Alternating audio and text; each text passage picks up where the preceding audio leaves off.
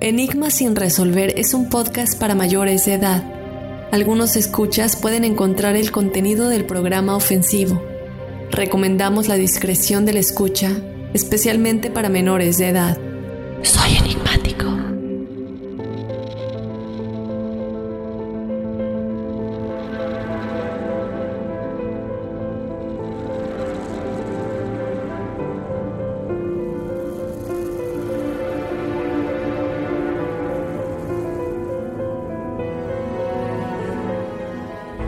Era una noche como cualquier otra cuando tres amigas de 16 años decidieron pasar la noche fuera de casa, manejar lejos y pasar el rato. O al menos eso es lo que una de ellas pensaba. Sheila Eddy y Rachel Shove tenían otros planes. Skylar tenía que desaparecer. ¿Pero por qué? Porque sus dos mejores amigas querían deshacerse de ella. Acompáñame a analizar a detalle todo lo relacionado con el enigmático caso de Skyler Nees. Yo te doy la bienvenida, enigmático. Mi nombre es Dafne Wegebe, si eres nuevo en este espacio.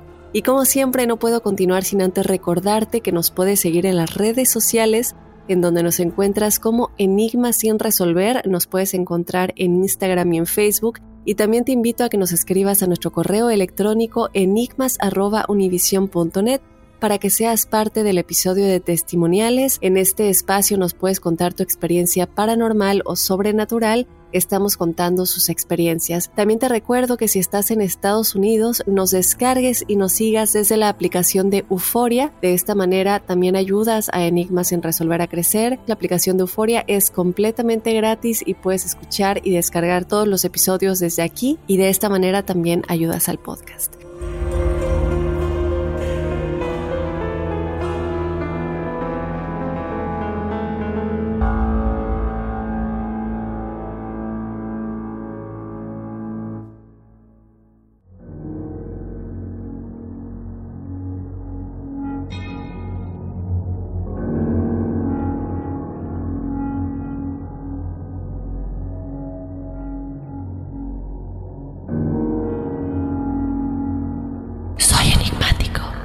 Y bueno, enigmáticos, vamos a comenzar platicando de esta historia. Es una historia que tiene muchas cosas, va a estar un poco larguita, más larga de lo que pensé. Eh, de hecho, son tantas, tantas las cosas con las que me encontré y seguramente que me van a faltar algunas cosas, pero lo que sí quiero decir es poner ahí afuera la advertencia. Puede ser un poco sensible para algunas personas que nos damos cuenta de la maldad que puede haber en el ser humano, sobre todo cuando viene de personas que uno no se lo imaginaría. Lamentablemente las apariencias engañan y muchas veces nos dejamos llevar por ello y no nos damos cuenta que no conocemos a alguien simplemente por su apariencia o, por el estereotipo que esa persona tiene. Y este es el caso realmente de lo que le pasó a Skyler Needs, cómo llegó a este destino fatal de alguna manera en manos de sus mejores amigas. De tan solo 16 años, estas tres niñas que estaban estudiando la preparatoria y que como lo vamos a ver, pues se viven todas estas cosas eh, no solamente en Estados Unidos, pero en muchas partes del mundo, en donde estar joven y estar en la prepa, pues algunos son más populares que otros y, y ciertos grupos se creen con el derecho de hacer menos a otras personas o se creen mejores tal vez es un caso muy fuerte que hasta las autoridades sorprendió porque a pesar de que tenían ciertas sospechas, jamás se imaginaron lo que iban a encontrar. Vamos a comenzar platicando un poco de quién era la víctima. Skyler Annette Nees nació el 10 de febrero de 1996. Ella era hija de Mary y Dave Nees.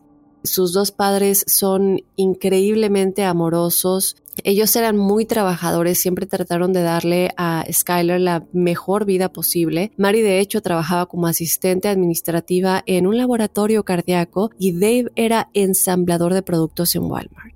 Cuando Skyler estaba en segundo grado, comenzó a conocer nuevas amistades y una de estas nuevas amistades se llamaba Sheila Eddy. Ellas dos se volvieron muy, muy cercanas. Siempre pasaban sus ratos libres juntas, subían videos a sus redes sociales, se grababan con la cámara de la, de la computadora, ponían música, se ponían a cantar. Y lo que hacen las adolescentes cuando están en una pijamada o, o cuando están pasando el rato en la casa de una de ellas Cuando Mary y Dave conocieron a Sheila, de hecho, pensaron que era una niña muy, muy agradable. Ella Tenía algunos problemas, es cierto, en casa. Eh, sus padres se habían divorciado desde hace mucho tiempo, de hecho ya tenía tan solo cuatro años cuando esto sucedió. Y encima de eso, su padre también estaba discapacitado, por lo tanto no podía trabajar, a pesar de que sí tenía la asistencia del gobierno para discapacitados, pues aún así no podía trabajar y sí era como un peso muy grande para Sheila y también para su mamá y desde luego para su papá. Otra cosa que creo que es importante recalcar es que Skyler era hija única y Sheila también era hija hija única. Entonces creo que es algo en lo que las dos conectaron mucho, las dos se sintieron muy muy conectadas por el hecho de que las dos eran hijas únicas y de alguna manera pues encontrar como una hermana que tú escoges. Y por este mismo hecho, de hecho, Mary y Dave realmente querían ser lo más acogedores posibles con Sheila. Normalmente le invitaban todo el tiempo para cenar, para quedarse a dormir. Ellos querían que ella sintiera que era parte de la familia y que era bienvenida, ¿no? Eh, de hecho, algo que me llamó muchísimo la atención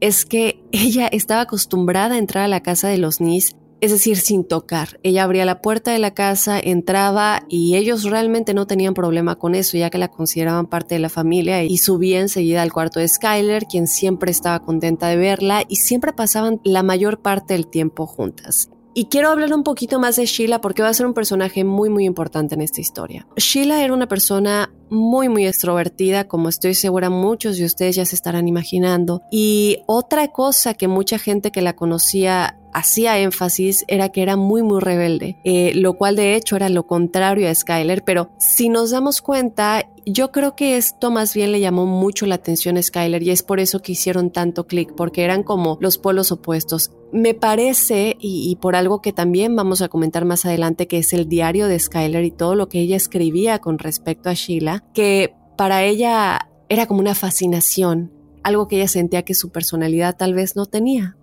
Skyler disfrutaba mucho ir a la escuela, ella tenía muy buenas calificaciones, buenas relaciones con todos sus profesores y también tenía grandes esperanzas de convertirse en abogada. También trabajaba por las tardes, ella trabajaba de hecho en un restaurante de comida rápida en donde también trabajaban dos de sus otros mejores amigos y realmente le gustaba mucho ese trabajo, lo disfrutaba mucho y yo creo que esto puede llegar a ser muy divertido, especialmente cuando eres joven. Yo tuve la oportunidad de trabajar en una cafetería cuando vivía en Mérida y me la pasaba tan bien eh, en ese tiempo yo era mesera, pero me llevaba muy bien con todos. Hasta el día de hoy, una de las personas que trabajaba conmigo, el que era el bartender, es uno de mis mejores amigos. Entonces, si llegas a hacer grandes amistades en estos trabajos, que puedes pensar que no, que flojera trabajar en una cafetería, en un restaurante, pero puede llegar a ser muy, muy divertido. Y realmente es lo que ella sentía. En lo que ella sentía es que se la pasaba muy bien, pero con el tiempo vamos a ver cómo comienza a alejarse de esas amistades del trabajo, porque de alguna manera ellos le advertían que sentían que algo no estaba bien o que algo estaba cambiando y ella obviamente no quería abrir los ojos. Pero ya vamos a llegar a eso. Como siempre, queriéndome adelantar. Bueno, definitivamente Skyler es una chica que es muy conocida en el colegio, de alguna manera se podría decir que es popular, y conforme pasó el tiempo, Skylar y Sheila comenzaron a pasar muchísimo más tiempo juntas, sí se vuelven definitivamente unas de las niñas más populares en la preparatoria, y de hecho, si buscan la historia muchas veces lo van a encontrar como chicas pesadas, no se han visto la película de chicas pesadas de hace mucho tiempo con Lindsay Lohan y Rachel McAdams, también está Amanda Seyfried, si no me equivoco, y, y bueno, esta película que creo que es del 2000 2005-2004 y la verdad es que lo estaban disfrutando, estaban viviendo el momento de sus vidas. Y más tarde en el semestre escolar, Skyler y Sheila agregaron una tercer niña a este grupo y ella es Rachel Shove. Bueno, los padres de Rachel estaban divorciados. Ella tenía un medio hermano mayor con el que no creció, así que al igual que Skyler y Sheila, de alguna manera fue criada como hija única a pesar de que tenía este medio hermano. Y vamos de nueva cuenta de lo mismo sintieron esta conexión, pero algo que diferenciaba a Rachel de, de Skyler y de Sheila es que ella nació en una familia muy adinerada y también una familia muy muy religiosa. Y la gente que la conoce dijo que realmente parecía gustarle mucho la atención, el protagonismo. A ella le encantaba estar en las obras de teatro de la escuela y no solo estaba en las obras de teatro, sino que ella siempre buscaba ser la protagonista y lo lograba. Entonces, normalmente en todas las obras de teatro, ella era la protagonista, lideraba de alguna manera y estaba metida en todas estas cosas en las que ella podría ser el centro de atención. Entonces, ahora sí, las tres se vuelven muy, muy cercanas y pasaban juntas todo el tiempo libre. Y si no podían estar juntas, entonces iban a estar platicando por mensajes de texto siempre o por medio de Twitter o por medio de Facebook. Lo que ellas usaban más es el Twitter y vamos a ver unos tweets más adelante cuando las cosas empiezan a ponerse feas. Mucha gente decía de hecho que actuaban más como hermanas que como amigas. Parecía que nada podría romper su amistad. Y Mary y Dave la verdad estaban muy muy contentos de que Skyler tuviera amigas tan cercanas. Siempre andaban tomándose fotos, iban a la plaza, estaban en el cuarto escuchando música o hacían pijamadas. Pero finalmente con el tiempo y como pasa muchas veces, sobre todo en la secundaria y en la preparatoria, los celos comenzaron a hacerse presente en este grupo de amigas adolescentes. El hecho de que, bueno, de pronto a lo mejor una se sentía más excluida que la otra, empiezan a hablar entre dos y dejan a la otra excluida. Y seguramente muchos de ustedes hayan experimentado esto cuando eran adolescentes. Y lamentablemente esto es una forma tal vez muy pasiva de bullying. Entonces hay que tener mucho cuidado, nada más quiero hacer este paréntesis. ¿Y qué es lo que sucede? Bueno, bueno, Rachel y Sheila comienzan a excluir a Skyler de planes, lo que obviamente provocaba que pues Skyler se sintiera fuera de lugar, traicionada, rechazada, deprimida, porque eran sus dos mejores amigas y sobre todo porque Sheila era su mejor amiga antes de que pues decidieran incluir a Rachel en el grupo. Y de hecho para el verano del 2012 Sheila y Rachel estaban muy unidas, más unidas que nunca y Skyler se da cuenta que la están excluyendo ya ahora casi casi a propósito para que se dé cuenta. De hecho, el 4 de julio del 2002, Skyler estaba sola en su casa porque Rachel y Sheila estaban juntas, habían hecho planes, no le invitaron, pero estaban publicando cosas en las redes sociales, estaban publicando fotos, estaban cambiando sus estados de Facebook. Y obviamente esto fue muy muy duro para Skyler porque ella les había estado mandando mensajes durante ese día y nunca le contestaron. Y Skyler había estado comunicándose y sin tener respuesta, más tarde ella va a las redes sociales y y se da cuenta que están juntas, imagínense cómo uno se va a sentir. Yo me he sentido así, a mí me lo llegaron a hacer y la verdad es que pues sí se siente muy feo, si sientes como pues que hay algo mal contigo, ¿no? ¿Qué, ¿Qué, es lo que tengo? ¿Qué está mal que hace que no quieran estar conmigo, ¿no? Y claro que cada situación es diferente y ya vamos a entrar en algunas teorías de por qué de pronto Sheila y Rachel estaban sintiendo que ya no querían que Skyler estuviera con ellas. ¿Qué pasa después? Se fue a Twitter y comenzó a tuitear. Uno de esos tweets decía, gracias amigas, también me encanta salir con ustedes. Claramente ella estaba mandando indirectas de cuánto le dolía que Sheila y Rachel hicieran planes sin ella. Y luego la noche siguiente, el 5 de julio del 2012, Skyler trabajó en su turno normal en este restaurante de comida rápida hasta las 10 de la noche. Y cuando llegó a su casa, sus padres, ellos estaban en la sala viendo televisión como cualquier otra noche. Ella entró, se sentó un rato a ver la tele con ellos y luego les dio un beso de buenas noches a los dos y se fue a su habitación. No se fue a dormir, sin embargo, porque más tarde ella decidió que iba a salirse a escondidas.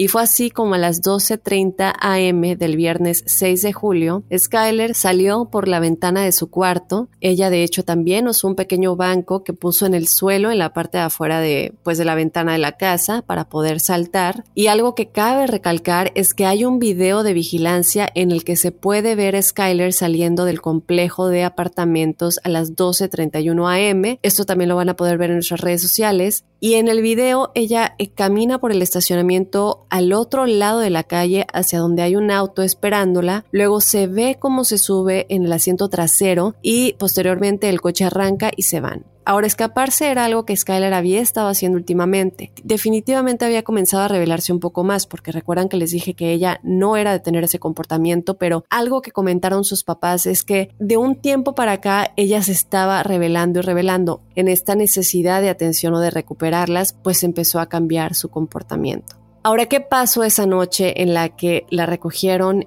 y se escapó de su casa? A las tres adolescentes les gustaba cruzar la frontera de Pensilvania hasta Star City para fumar marihuana, esto lo hacían muy seguido y acababan de descubrir eso y también habían comenzado a experimentar con alcohol además. A menudo se quedaban fuera después del toque de queda y ella se metía en problemas con sus papás muy comúnmente y no dudo que las otras dos igual, eh, sobre todo Rebeca que venía de una familia muy religiosa y la mamá de Sheila era como la que más libertades les daba o le daba por lo menos a su hija. Entonces el hecho de que dejaran que se quedaran a dormir en casa de Sheila pues les daba un poco más de libertad de salir más tarde sin que sus papás se enteraran. Y mucho de lo que le preocupaba a los papás de las tres más que nada es lo que ellas publicaban en internet. Ellas, las tres, usaban, como dije, mucho el Twitter, pero de hecho la que más lo usaba era Sheila. De hecho, ella tuiteaba probablemente el doble que Skyler y Rachel juntas. Ella eh, hacía una crónica de su día a día, básicamente, de cada uno de sus pensamientos. Y aquí les voy a poner unos ejemplos y se van a dar cuenta enigmáticos de que como una niña de 16 años ya comienza a escribir cosas que pues te das cuenta que hay algo mal. Uno de sus tweets decía, está bien si me odias, siempre y cuando yo te odie a ti primero. Luego otro decía, ojalá fuera aceptable estar desnudo todo el tiempo.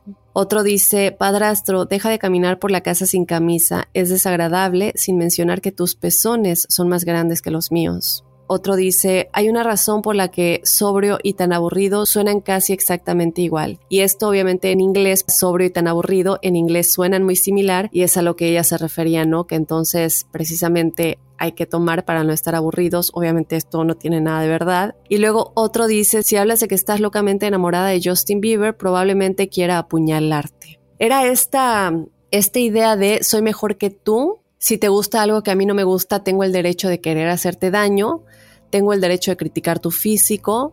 Tengo el derecho de odiarte y tengo el derecho de siempre ser uno más que tú. Y yo ya les había dicho un poquito de cómo las amistades del trabajo de Skyler se empezaron a dar cuenta que ella estaba cambiando y siempre le decían que sentían que la influencia de Sheila pues no era muy buena para ella, que estaba cambiando demasiado. Los padres de Skyler también se dieron cuenta que la influencia de Rachel tampoco era buena y sentían que Skyler estaba cambiando mucho por estas dos amigas y que su personalidad estaba siendo alterada. Desde luego todos hablaron con Skyler, le advirtieron, sus amigos del trabajo hablaron con ella, le advirtieron, a pesar de que querían mucho a Sheila, le decían que qué estaba pasando, que esto no era normal. Obviamente Skyler rechazó todo esto, ignoró todos estos comentarios y nunca pensó que fuera cierto. Y otra cosa también es que Rachel también comenzó como a, ser advertida por sus amistades con respecto a Sheila. Y qué pasa aquí es que Rachel también tenía muchos otros amigos, amigos de la iglesia, amigos también en la escuela, y ella siempre quería estar con Sheila y ya no le hacía caso a nadie más. Entonces estos amigos de Rachel comenzaron a sentirse exactamente de la misma manera que los otros amigos de Skyler, eh, de que Sheila era una mala influencia para ella, intentaron hablar con ella, pero Rachel siempre se ponía a la defensiva, se ponía a gritar, se ponía a pelear y la defendía a capa y espada. Ella siempre pensó que Sheila era una persona genial y que nada le iba a detener para ser su amiga. Y ese año en la escuela eh, comenzaron a correrse rumores de que Rachel y Sheila de hecho tenían una relación. Mucha gente pensó que por eso era que Rachel la defendía tanto porque se ponía tan a la defensiva cuando hablaban mal de ella o cuando querían como que prevenirla de algo. Pero realmente nadie sabía si esto era cierto porque Sheila y Rachel también tenían novios, aunque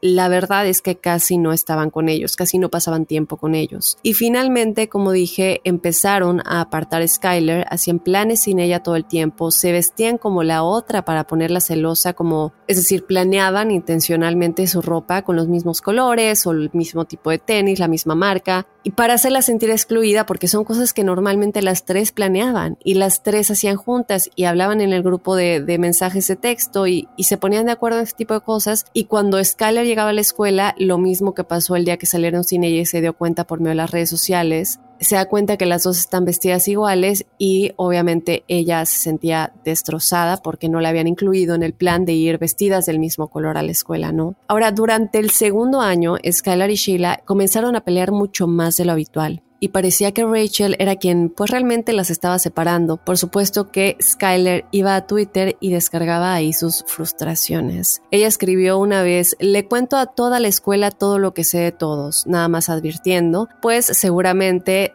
dejándole saber a Rachel y a Sheila que sabe muchas cosas de ellas. También en otro tweet ella puso, es una lástima que mis mejores amigas estén teniendo vidas sin mí. Entonces, después de todo esto, uno realmente sí se sorprende en pensar cómo es posible que esa noche que se escapó con ellas aceptó esta invitación después de que la habían estado ignorando tanto tiempo. Bueno, pues, ¿qué sucede? Mary y Dave se prepararon para ir al trabajo en la mañana, como de costumbre, asumen como siempre que Skyler está en su habitación, se van al trabajo porque había dicho, como les mencioné, que se iba a acostar a dormir temprano, les dio el beso de las buenas noches y se fue a su habitación. Como de costumbre, los dos se fueron al trabajo, Dave normalmente regresaba alrededor de las 12 del día para darle las llaves de su auto a Skyler para que ella pudiera llevarlo a su trabajo. Así que cuando llegó a la casa al mediodía, como estaba planeado, y fue a la habitación de Skyler, se dio cuenta que la puerta estaba cerrada, lo cual era muy inusual. Digo, a veces Skyler cerraba la puerta con llave para tener privacidad, pero no era algo que hiciera con mucha frecuencia y no normalmente a la mitad del día. Pero Dave no pensó mucho en eso, así que comenzó a tocar, llamarle Skyler, estés ahí. Ella no responde y cuando no escucha nada, instantáneamente sintió un tremendo miedo. Entonces sale de la casa para ver por la ventana, para ver si estaba dormido o no, y cuando llega a la ventana del cuarto de Skyler, se da cuenta que la ventana estaba abierta y que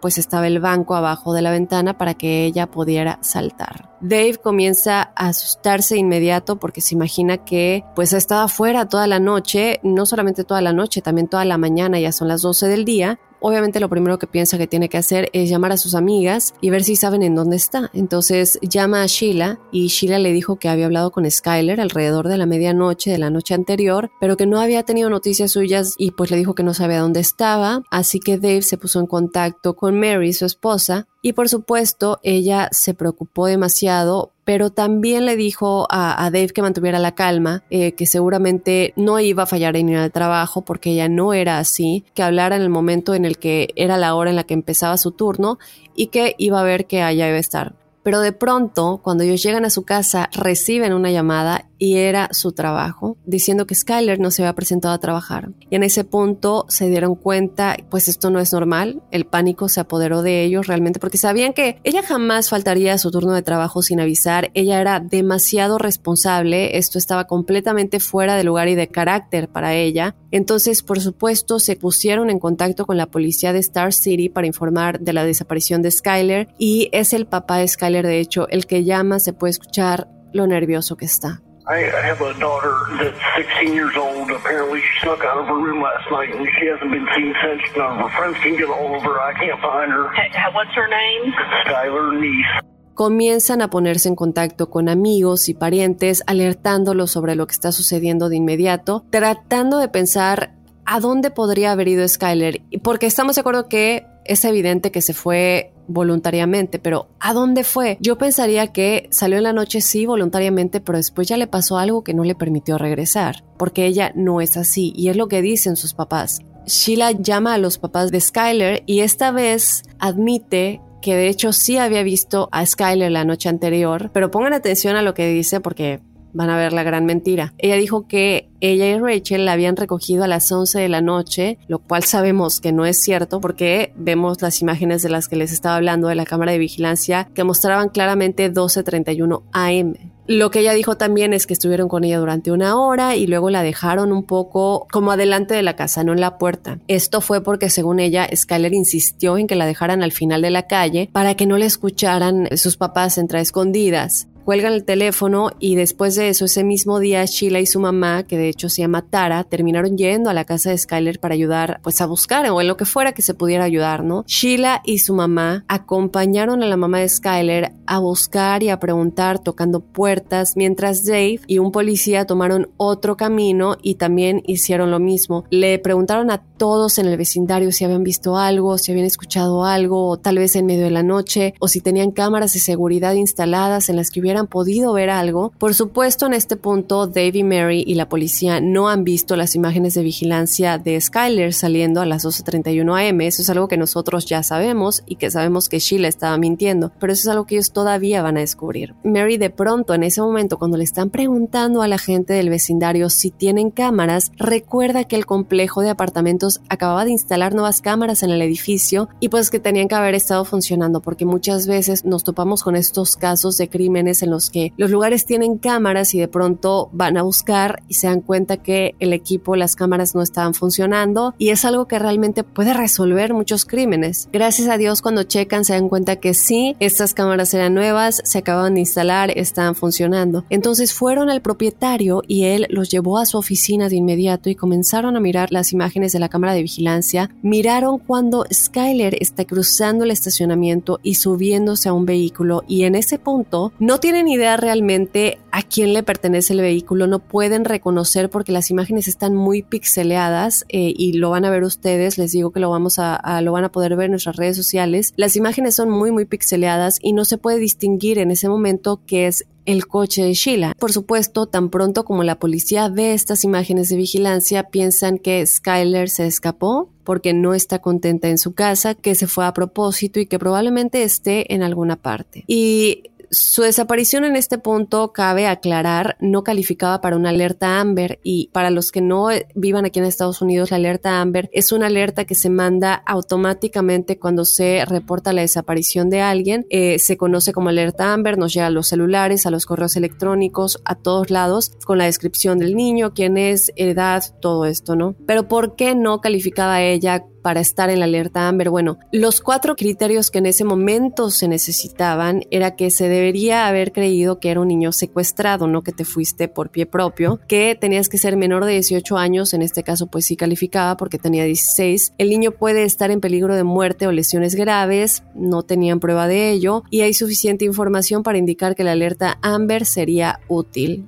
La policía consideró que no había esta información, entonces no calificó. Además, cuando todo esto estaba sucediendo, todavía existía todo eso del tienes que esperarte 48 horas para presentar un informe de persona desaparecida. Entonces, pues aún peor. En ese momento, Dave y Mary estaban haciendo todo lo posible para convencer a la policía de que Skyler, pues sí, había el video de que ella se había ido, pero que no era normal que no haya regresado, que no era normal que no se hubiera comunicado y que ella era una persona feliz que amaba su vida. Le gustaba ir a la escuela, le gustaba su trabajo y no estaba en su carácter simplemente irse y no regresar sin avisar. Obviamente la policía se negó a escucharlos, es un adolescente rebelde y esa es la conclusión a la que llegan en ese momento. Entonces Mary y David decidieron que tenían que tomar el asunto en sus propias manos por tanto, eh, lo que hacen es imprimir volantes con su foto, su descripción y lo que llevaba puesto por última vez y colocaron todos estos volantes por todo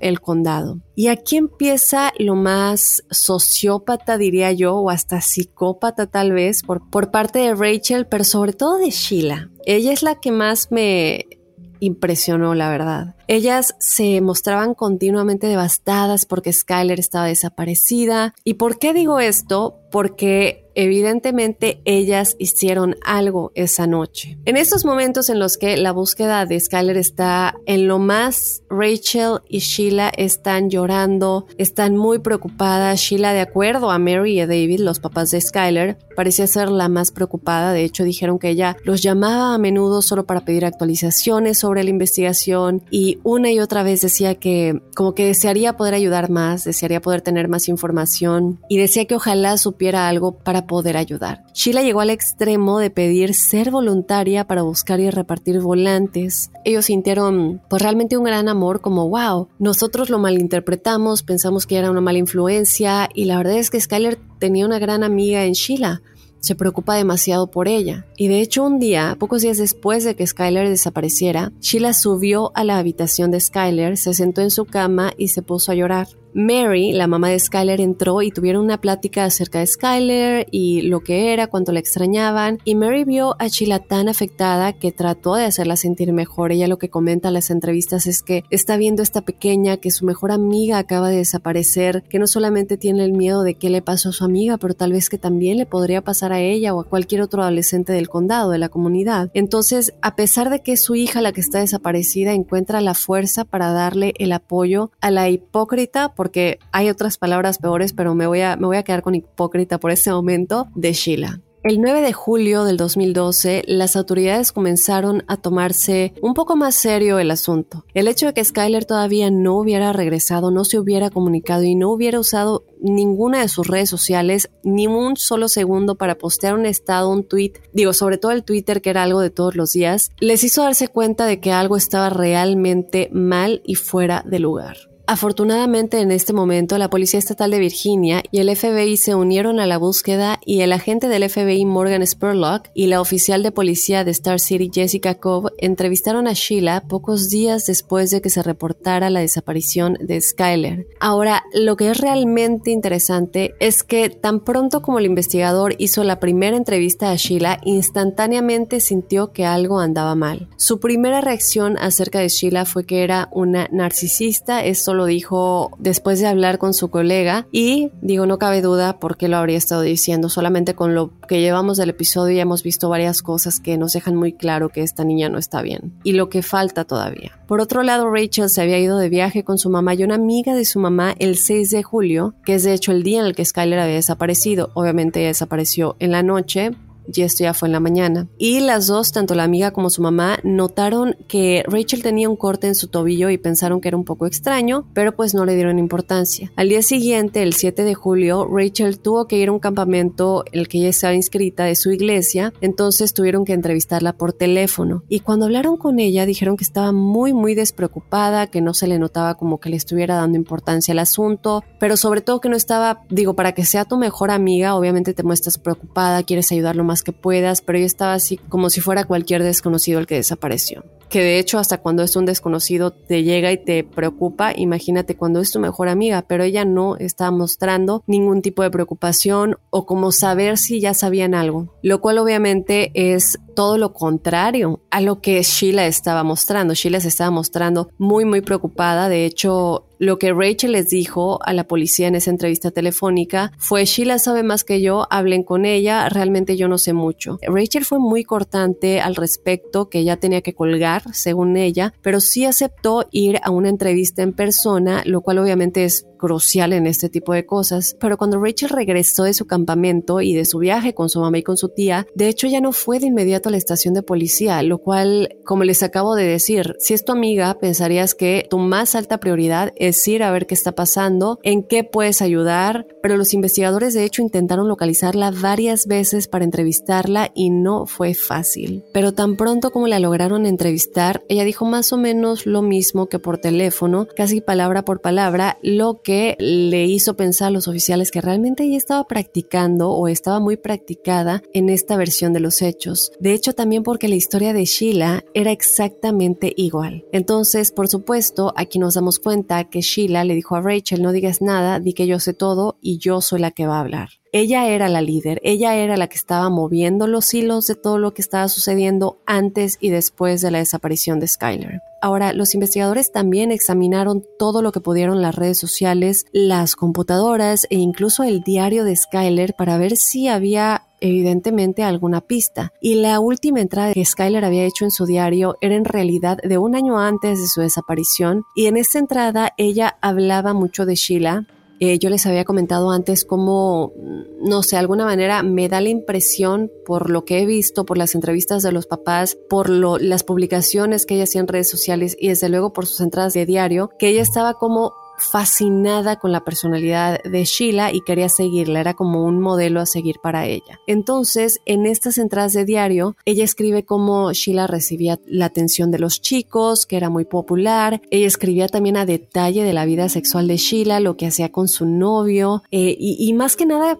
dejaba muchas preguntas abiertas, como que se veía muy, muy intrigada con Sheila. Una cosa que ella escribió que le llamó mucho la atención a la policía es que en una ocasión, cuando ellas estaban en casa, si no me equivoco, de Sheila, ellas se metieron en un armario las tres y Sheila y Rachel comenzaron a besarse. Ahora, esto a ella le hizo sentir muy incómoda y dejando en claro que no es porque tuviera nada en contra de ellos, sino porque ella está sola, las tres están encerradas en el closet, que además era el closet de la mamá, cabe aclarar. Entonces, ella está muy incómoda en esta situación, pero pues se queda ahí presenciando esto y siendo parte del juego de diversión de la noche que estaban pasando. Aunque estaba muy, muy incómoda, no lo expresó y estaba nada más como riéndose y tratando de, pues de no mostrar nada de incomodidad porque sabía que pues le iban a lo mejor a criticar o se iban a burlar de ella o iban a empezar a decir que, pues lo que hacen los adolescentes, ¿no? El típico bullying. Dos semanas después, Skyler fue que hizo el tweet de que le contaba a toda la escuela lo que sabía de todos, lo que quiere decir que era alrededor de las mismas fechas. Los investigadores continúan buscando más pistas en las redes sociales de las tres estudiantes, especialmente en Twitter, y vieron que después de su turno en Wendy's, bueno,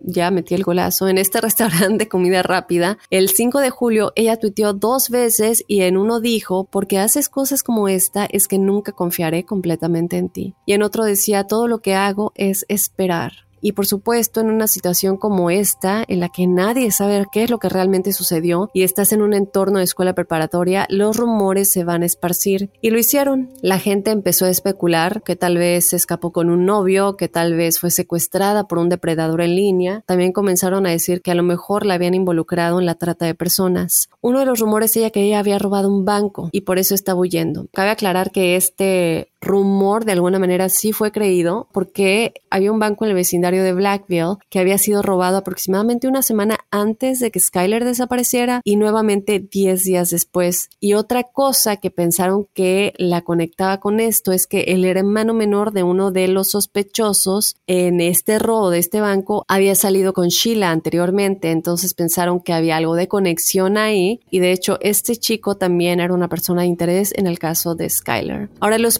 de Skyler en ese momento sabían que ella definitivamente no había oído, tampoco había robado un banco y ya se estaban preocupando de que algo peor estaba pasando. Y algo que quiero recalcar en este caso es que la mamá de Skyler realmente ella tenía la sensación de que Skyler ya no estaba viva, pero su papá mantuvo la esperanza durante mucho más tiempo. Ahora, muchos niños de la escuela preparatoria en donde ellas estudiaban, evidentemente comenzaron a experimentar muchísima depresión, ansiedad, miedo por lo que estaba pasando, preguntándose si había un asesino rondando en la comunidad y cualquiera de ellos iba a ser el próximo. Y lo peor de todo aquí es que Sheila era una de estas personas, sino la persona más preocupada realmente de todos estos chicos, de nueva cuenta, hipócritamente y todo era actuación. Ahora, lo que Sheila hizo en este momento es que ella publicó en Facebook, Skyler vuelve pronto, en serio, no puedo lidiar con la escuela sin ti, te extraño demasiado. Esta publicación fue vista por el papá de Skyler y él contestó, ella estará en casa pronto, cariño, te amo. Y Sheila le contestó, yo también te amo. Les digo que ellos la querían como una hija, había sido amiga de Skyler por mucho tiempo y había estado pues apoyándolos desde que Skyler desapareció. Pero después de un tiempo, gracias a Dios, por fin empezó a aparecer todo un poquito más extraño. Y no solo que surgían rumores en la escuela de que Rachel y Sheila tenían algo que ver con la desaparición de Skyler, también se esparció el rumor de que Skyler había tenido una sobredosis y que tal vez Rachel y Sheila habían escondido su cuerpo porque temían que tal vez pensaran que era su culpa. Todo eso estaba empezando a empeorar. Y no era solo en la escuela donde se estaban extendiendo estos rumores, también se estaban difundiendo en las redes sociales, en diferentes blogs. Este caso recibió mucha atención en línea. Había muchísima gente interesada en este caso, todavía hasta el día de hoy, y comprensiblemente porque es un caso, la verdad, muy, muy impresionante. Para estos momentos la policía definitivamente estaba comenzando a tener sospechas sobre Sheila y Rachel. Y fue así como el 3 de septiembre finalmente enigmáticos se emitieron órdenes para examinar todos los dispositivos electrónicos y comunicaciones entre Sheila y Rachel. La policía comenzó a sentirse realmente segura de que estaban en el camino correcto, que Sheila y Rachel sabían algo y que no lo estaban diciendo. Pero en este momento lo que ellos pensaban es que había pasado algo, un accidente y que lo estaban encubriendo o estaban tal vez encubriendo de hecho a Skyler de que ella hubiera hecho algo y le estaban como protegiendo. Luego, el 2 de octubre del 2012, Sheila publicó una foto de ella y Skyler en la página de Facebook para encontrar a Skyler. Ya ven que muchas veces cuando alguien desaparece, se hace una página de Facebook, ya sea de me gusta, un grupo especial en la que la gente que esté interesada en la causa puede comentar. Entonces, se hizo esto para Skyler y ella publicó esta foto en donde puso, Skyler, lo siento, no he publicado en un tiempo, ya que la escuela ha estado ocupando todo mi tiempo. Rachel y yo te extrañamos mucho, especialmente a la hora del almuerzo nos sentamos solas, vuelve por favor porque la escuela es muy difícil sin ti. De hecho, todo es difícil sin ti. Pienso seriamente en ti las 24 horas del día, los 7 días de la semana, y extraño hablar contigo por teléfono día y noche. Sé que no te gustarían alguna de las cosas que se dicen últimamente, Ahora, aquí yo, en esa parte de que sé que no te gustarían algunas cosas que se dicen últimamente, yo pienso que se refiere principalmente a las cosas que se están diciendo, los rumores que se están esparciendo sobre Sheila y Rachel, de que la gente y la policía ya estaban definitivamente comenzando a sentir que ellas tenían algo que ver y ya lo estaban sintiendo. Ellas ya estaban sintiendo también como la presión y la cantidad de personas que pensaban que habían hecho algo o que de alguna manera estaban involucradas y encubriendo algo todo esto estaba comenzando a aumentar con el tiempo. Finalmente, las cosas en Twitter enigmáticos se pusieron bastante intensas. Se crearon dos cuentas de Twitter anónimas, no sabemos quién las creó, pero se mandaron estas imágenes como capturas de pantalla. Estas cuentas anónimas comenzaron a seguir a Rachel y a Sheila y comenzaron a acosarlas con mensajes amenazadores. Y algunos de los mensajes decían, el primero decía Lucas 12.2, Nada está encubierto que no será revelado u oculto que no será conocido. Otro decía, siendo Pretty Little Liars juntas, ¿qué vas a hacer cuando vengan por ti? No sé si han visto la serie de Pretty Little Liars, en donde se supone que estas cuatro amigas tienen que ver con la desaparición de, de una de ellas. Y luego Sheila respondió a esto en un tweet y decía, nadie en esta tierra puede manejarnos a mí y a Rachel. Si crees que puedes, te equivocas. Bueno, aquí que esta niña se cree el dios del mundo, nadie puede contra ella, ella es la mejor, ella es la que más puede odiar, ella es siempre uno más que tú. Y aquí yo sí siento que está un gran poder de manipulación en Rachel, que a lo mejor no le estoy defendiendo de nueva cuenta, pero sí hubo muchas cosas que yo siento que si Sheila no hubiera estado involucrada, nada de esto hubiera pasado. Yo realmente no estoy segura por qué le tomó tanto tiempo a la policía darse cuenta de todo esto, porque creo que ya habían muchísimas cosas y muchos signos de advertencia que hacían que todo esto pues se viera muy obvio que estas dos niñas tenían algo que ver. ¿Por qué pasó tanto tiempo, meses, para que les pidieran sus celulares, para que les pidieran ver sus dispositivos electrónicos, sus conversaciones? Bueno, ya por fin deciden tomar acción con lo que les comenté de que realmente no la recogieron a las 11 de la noche, sino que la recogieron a las 12.30 de la noche. Entonces, lo que la policía decide hacer es tratar de encontrar imágenes de otros lugares en los que Sheila dijo que habían estado durante esa hora. Y una vez que vieron imágenes de una tienda en la que estaban las tres, se dieron cuenta que el automóvil que había recogido Skyler a las 12.30 de la noche era en realidad el Toyota de Sheila. Entonces, por supuesto, ahora saben que Sheila y Rachel están mintiendo. No pudieron entender por qué, así que lo que decide hacer la policía es crear un perfil falso en las redes sociales. Nada más quiero aclarar que este perfil no tiene nada que ver con los dos que mencioné anteriormente. Este es otro creado por la policía. Este perfil sigue a Sheila y a Rachel en todas sus redes sociales y tienen acceso a muchísimas publicaciones de Facebook y a muchos tweets y lo que hacen es obviamente estar buscando constantemente todos estos mensajes y diferentes publicaciones alrededor de todos los años en los que han sido amigas para poder como decodificar qué es lo que pudo haber pasado y poder armar una historia, ¿no? Alrededor de todo. No pasó mucho tiempo para que comenzaran a sospechar increíblemente de Sheila específicamente. Ella, eh, lo que se dieron cuenta, bueno, es que ella estaba tuiteando muchísimas cosas sobre emborracharse, faltar a la escuela, salir de fiesta, eh, lo padre que era probar nuevas cosas como las drogas. Ella tenía muchísimos, muchísimos tweets sobre esto, pero luego al azar tenía como uno que otro de te extraño Skyler, por favor vuelve a casa. Sin embargo, eran mínimos y siguieron eh, entrevistando a Sheila y a Rachel solicitando que vayan a la estación de policía, siguieron haciéndoles preguntas, tratando de sacarles la verdad, pero su historia nunca cambió, enigmáticos. Estaban muy sincronizadas las dos, muy practicadas, pero realmente la policía, a pesar de que sí se dieron cuenta de que sus versiones se veían muy, muy practicadas, también se dieron cuenta de que eran muy diferentes. Rachel parecía muy nerviosa, muy reservada mientras la entrevistaban y Sheila era todo lo contrario, ella estaba muy alegre, era muy extrovertida,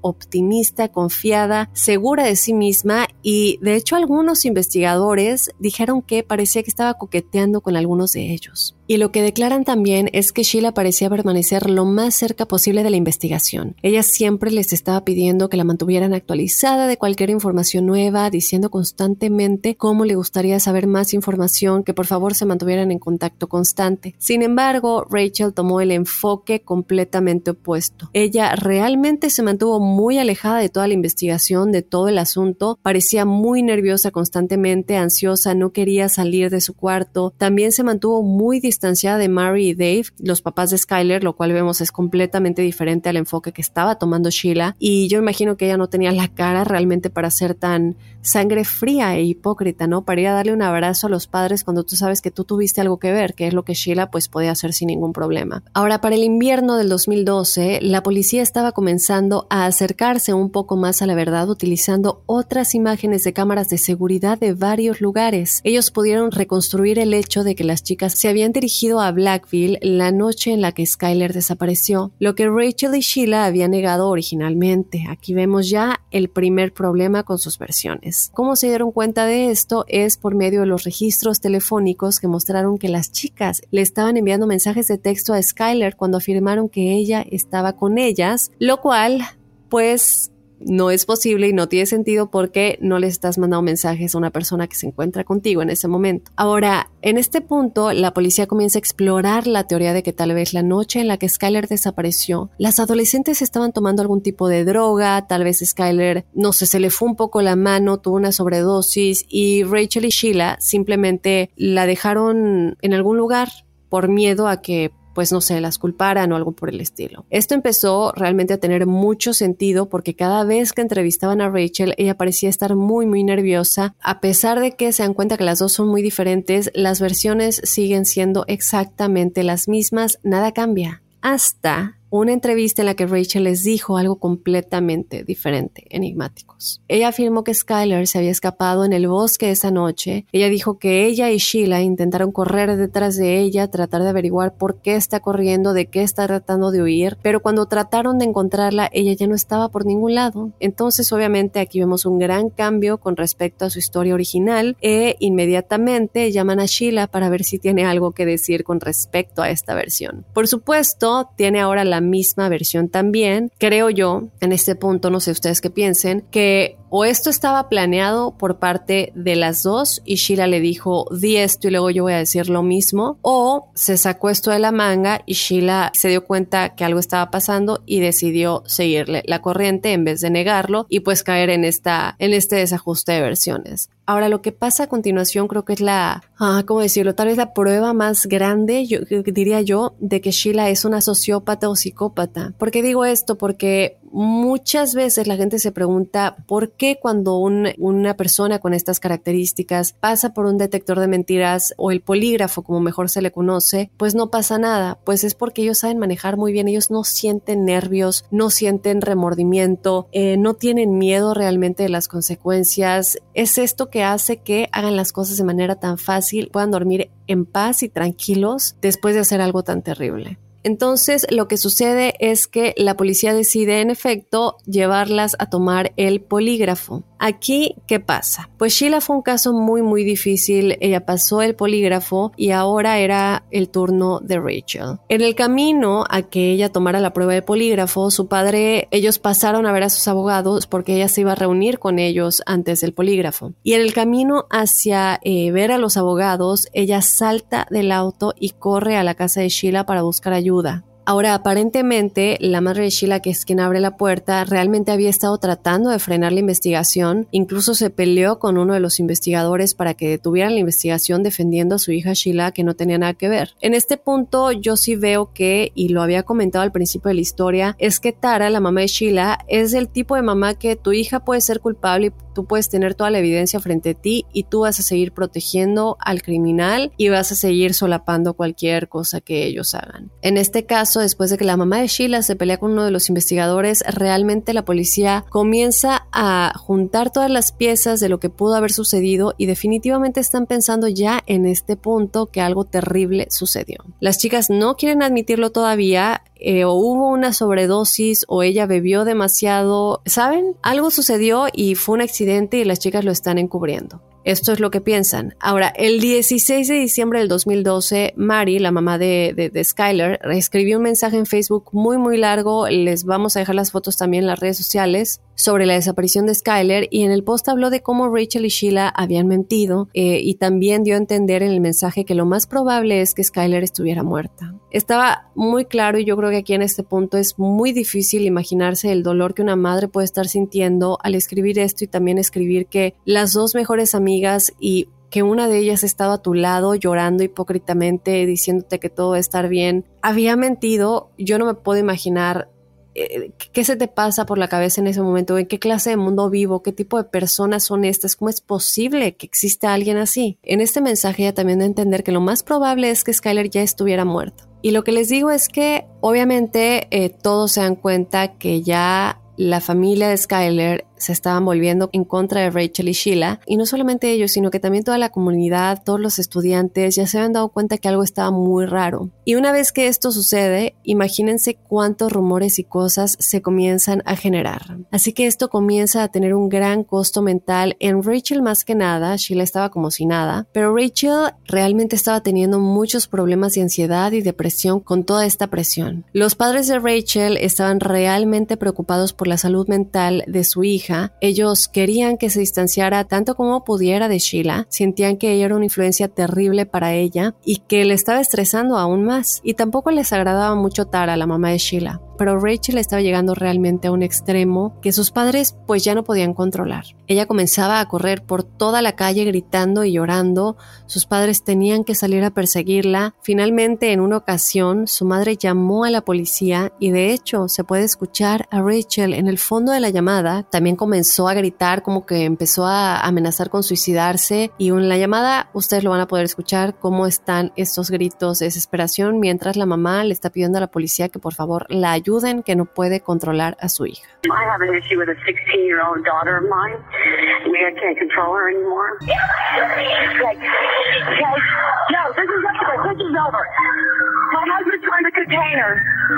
Please hurry. Ahora, Rachel terminó siendo llevada a Chestnut Ridge, que es un centro psiquiátrico, y Sheila, de hecho, trató de ir a ver a Rachel varias veces, quería hablar con ella, obviamente seguramente seguir poniéndose de acuerdo en a ver qué más van a decir, pero evidentemente los padres de Rachel ya le habían dado órdenes al personal médico de que ella tenía extremadamente prohibido entrar a ver a Rachel. Por lo tanto, nunca pudo hablar con ella durante el tiempo en el que ella estuvo internada en este hospital psiquiátrico. Rachel fue liberada cinco días después y tan pronto como fue liberada, sus padres la llevaron directamente a la oficina de sus abogados y ahí, finalmente, se reunió con los oficiales y tomó su prueba de polígrafo y se dieron cuenta que ella tenía un agotamiento emocional, un agotamiento de todo lo que estaba sintiendo. Ahora la policía, con esto, se dan cuenta en este, como ya lo hemos hablado, entrenamiento que tienen de, poder reconocer al individuo, sus comportamientos, se dan cuenta que es el momento de sacarle la verdad que van a poder hacerlo. Entonces comienzan a lanzarle las preguntas pensando que esto va a durar pues otras horas. Normalmente estos interrogatorios son muy largos, a veces se tardan hasta 20 horas, pero realmente no porque con solamente unas preguntas enigmáticos, Rachel los sorprendió a todos diciendo que habían apuñalado a Skyler.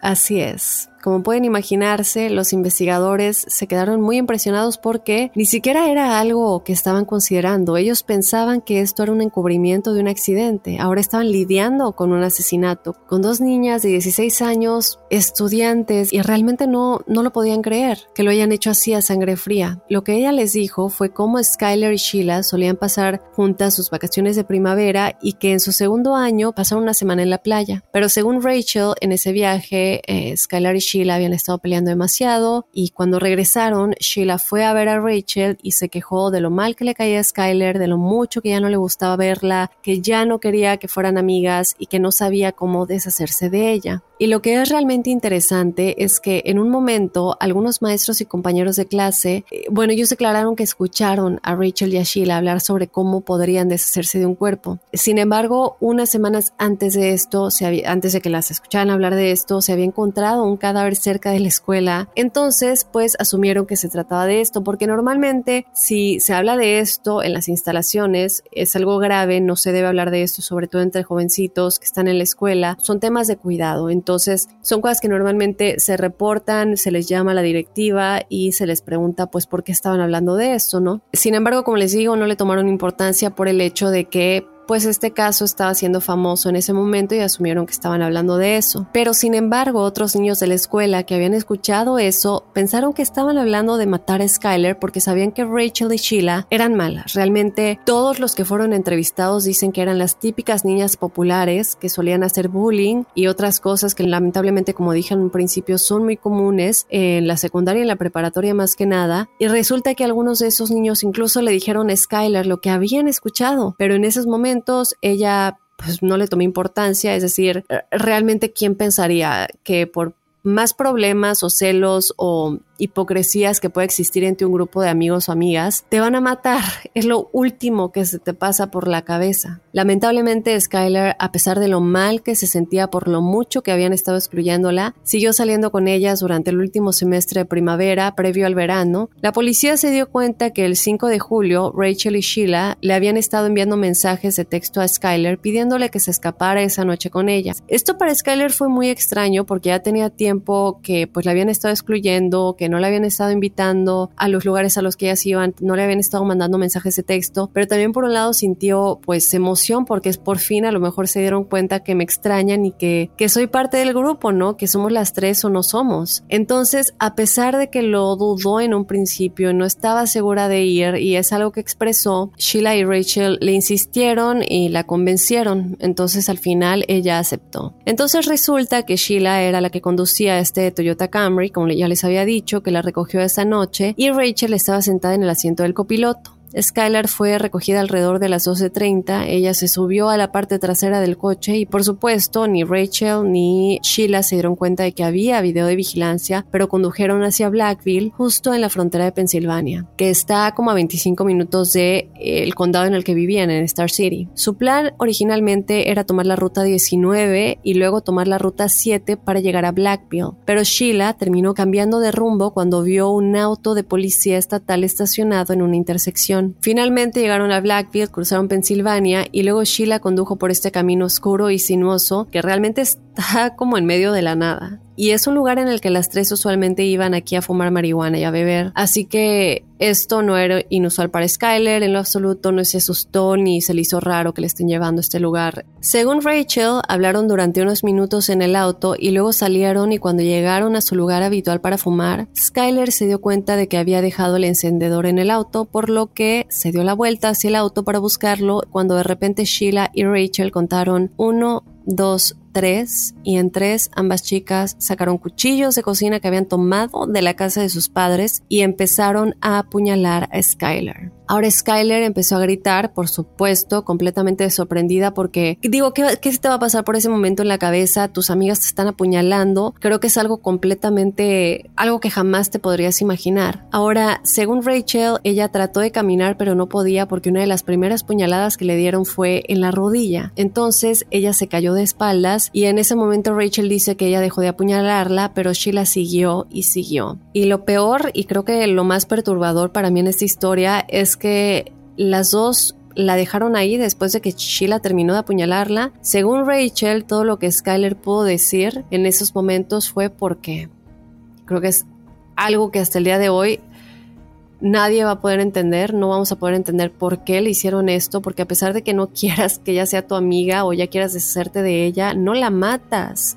A lo mejor, no sé, para Sheila y para Rachel esto era algo, lamentablemente lo que a muchos asesinos les da, que es como emoción de hacer algo, ¿no? En fin, resulta que Rachel y Sheila la apuñalaron más de 50 veces y Rachel habló de lo mucho que lo habían planeado. Habían empacado todo el equipo que necesitarían en su automóvil, incluidas toallas de papel, trapos, lejía, ropa limpia, incluso una pala para poder enterrarla. Tenían todo esto en la cajuela del auto de Sheila, así que eh, pues su siguiente movimiento naturalmente era ir por la pala e intentar enterrarla. Eh, lo que ella dice es que no pudieron eh, realmente cavar mucho porque estaba muy duro y muy rocoso, entonces lo que hicieron fue que arrastraron su cuerpo cerca de un árbol y simplemente lo cubrieron con tierra, piedras, escombros, ramas y cosas al azar que encontraron en el lugar. Después de eso, simplemente apagaron el teléfono celular de Skyler y lo dejaron junto a su cuerpo. Luego caminaron de regreso a su auto, donde tenía ropa limpia, y se fueron de regreso a sus casas. Pero en el camino, de hecho, dejaron todas las drogas, toda, toda la evidencia, evidentemente, y regresaron a sus casas alrededor de las 6 de la mañana.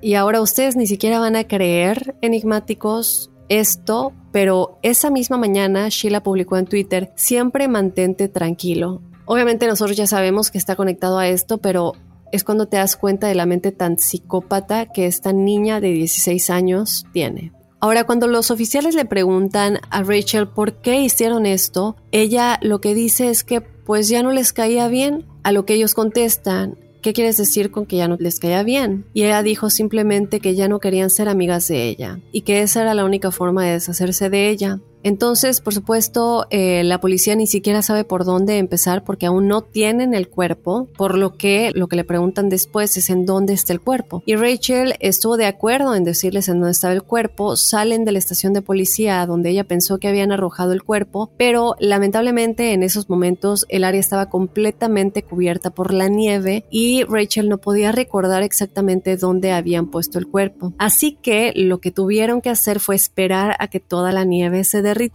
Fue entonces que el 4 de enero del 2013 la policía obtuvo una orden judicial para incautar todos los cuchillos dentro de la casa de Sheila. Y no solo eso, porque también miraron dentro de su auto y, para la no muy sorpresa de muchos, encontraron sangre en su baúl. Y mientras todo esto sucedía enigmáticos, Sheila no sabía que Rachel ya había confesado, pero evidentemente al ver todo esto, ella comienza a darse cuenta de que algo estaba pasando, que su barco básicamente se estaba hundiendo. A pesar de que Sheila estaba sospechando, decidieron eh, la policía sacar provecho de que Sheila todavía estaba mintiendo, de que todavía estaba en la etapa de no sé nada, soy inocente y no sé que Rachel acaba de decir esto. Entonces hicieron que Rachel usara un dispositivo de grabación e hicieron que fuera a pasar el rato con Sheila y ver si podían eh, pues comenzar a hablar de esto y ver que Sheila confesara, ¿no? De alguna manera para poder arrestarla. Sin embargo, lamentablemente Rachel se puso muy muy nerviosa, no pudo traicionar a su amiga, en persona, porque ya lo había hecho a sus espaldas, y terminaron sin hablar de Skyler en lo absoluto, pero lo que se hicieron es lo que hacían siempre, que era tomarse selfies. Se tomaron selfies, pusieron música, se divirtieron un rato y después Rachel bajó con la policía sin nada que le sirviera. Luego, justo después de que la nieve se derritió, la policía de la zona pudo registrar esa zona boscosa de la que les había hablado Rachel encontraron el cuerpo, se hicieron las pruebas de ADN para verificar que era Skyler y pues lamentablemente lo que ya nos esperábamos sí era ella. Luego el 10 de febrero del 2013, en el cumpleaños de Skyler, Rachel hizo una publicación de feliz cumpleaños en Twitter para Skyler y luego de eso ella tuiteó odio todo lo que pienso en la noche. No puede dormir, básicamente.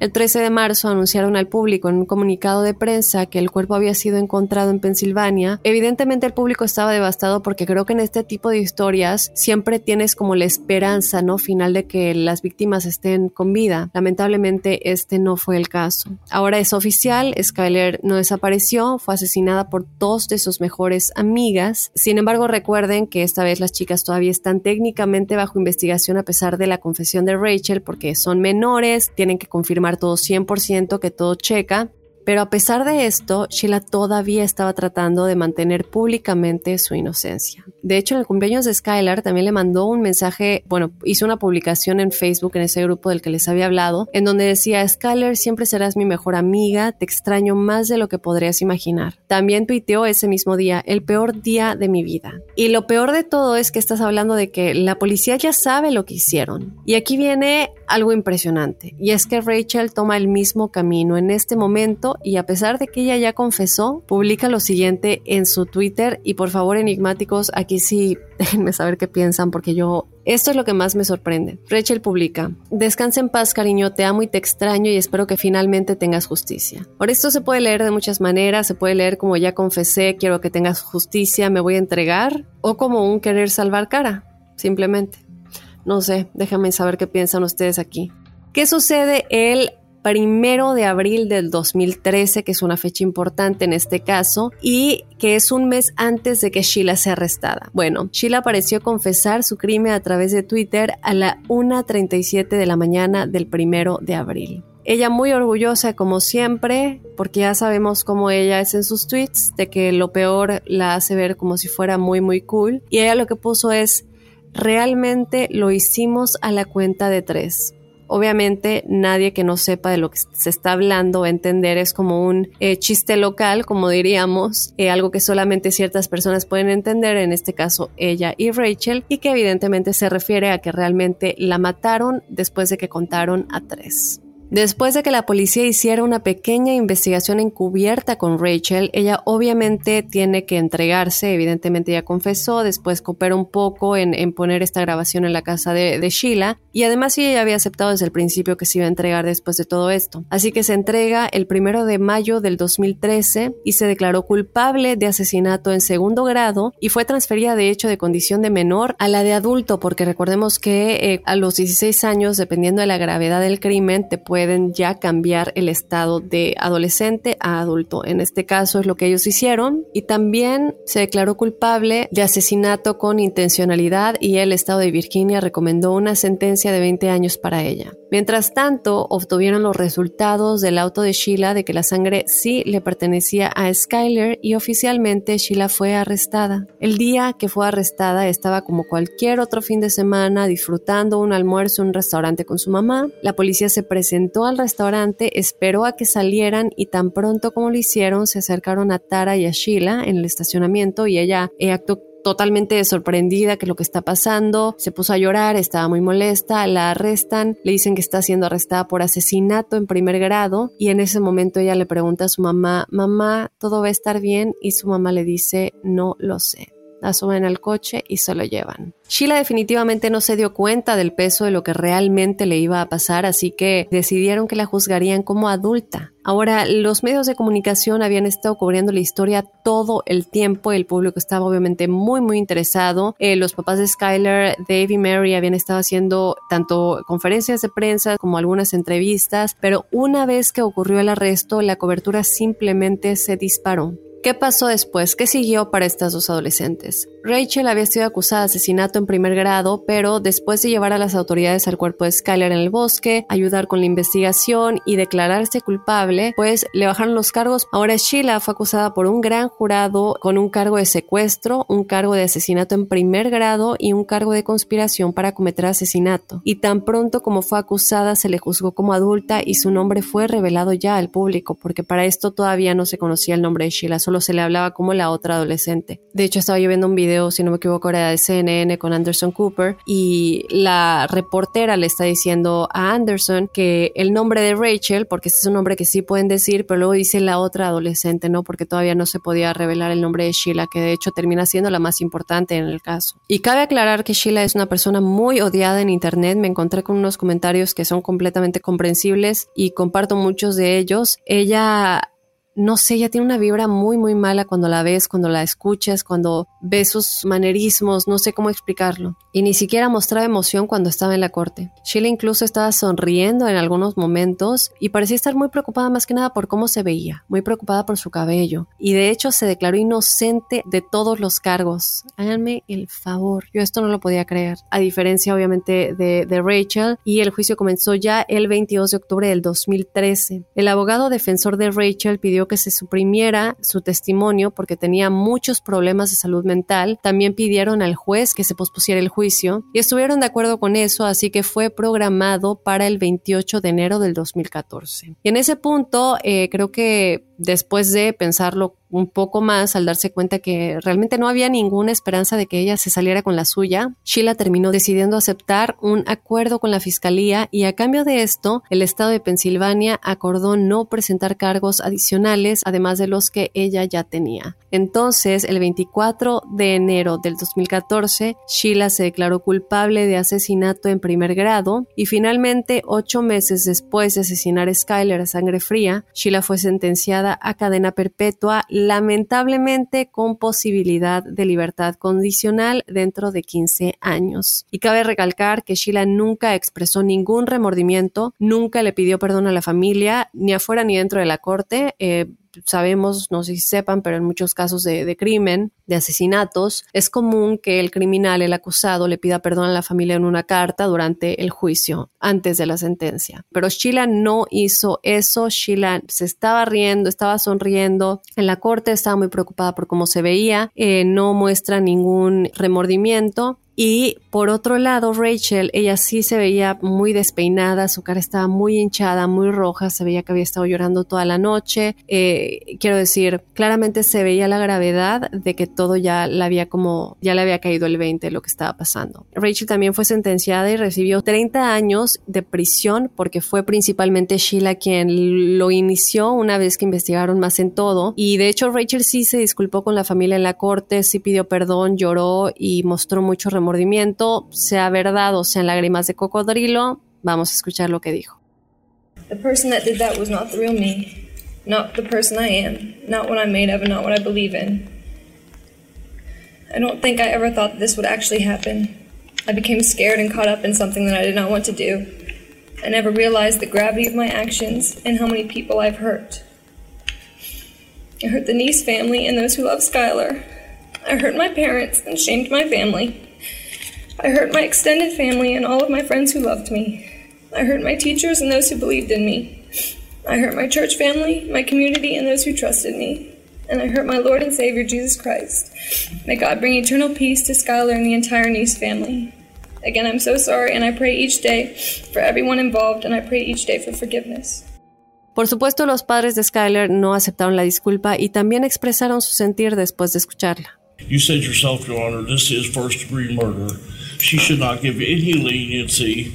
And she can take her apologies and everything else and sit on them because that's about what they're worth to me and my wife.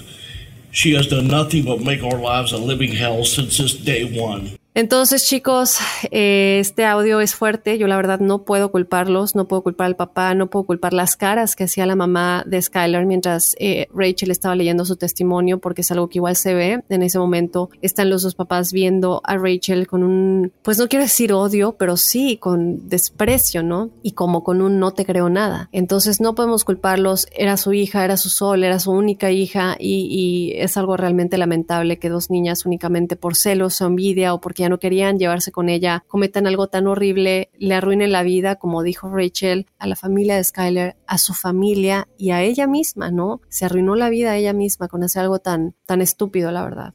Pero bueno chicos, déjenme saber qué piensan de este caso, un caso muy muy lamentable, un caso un poco largo.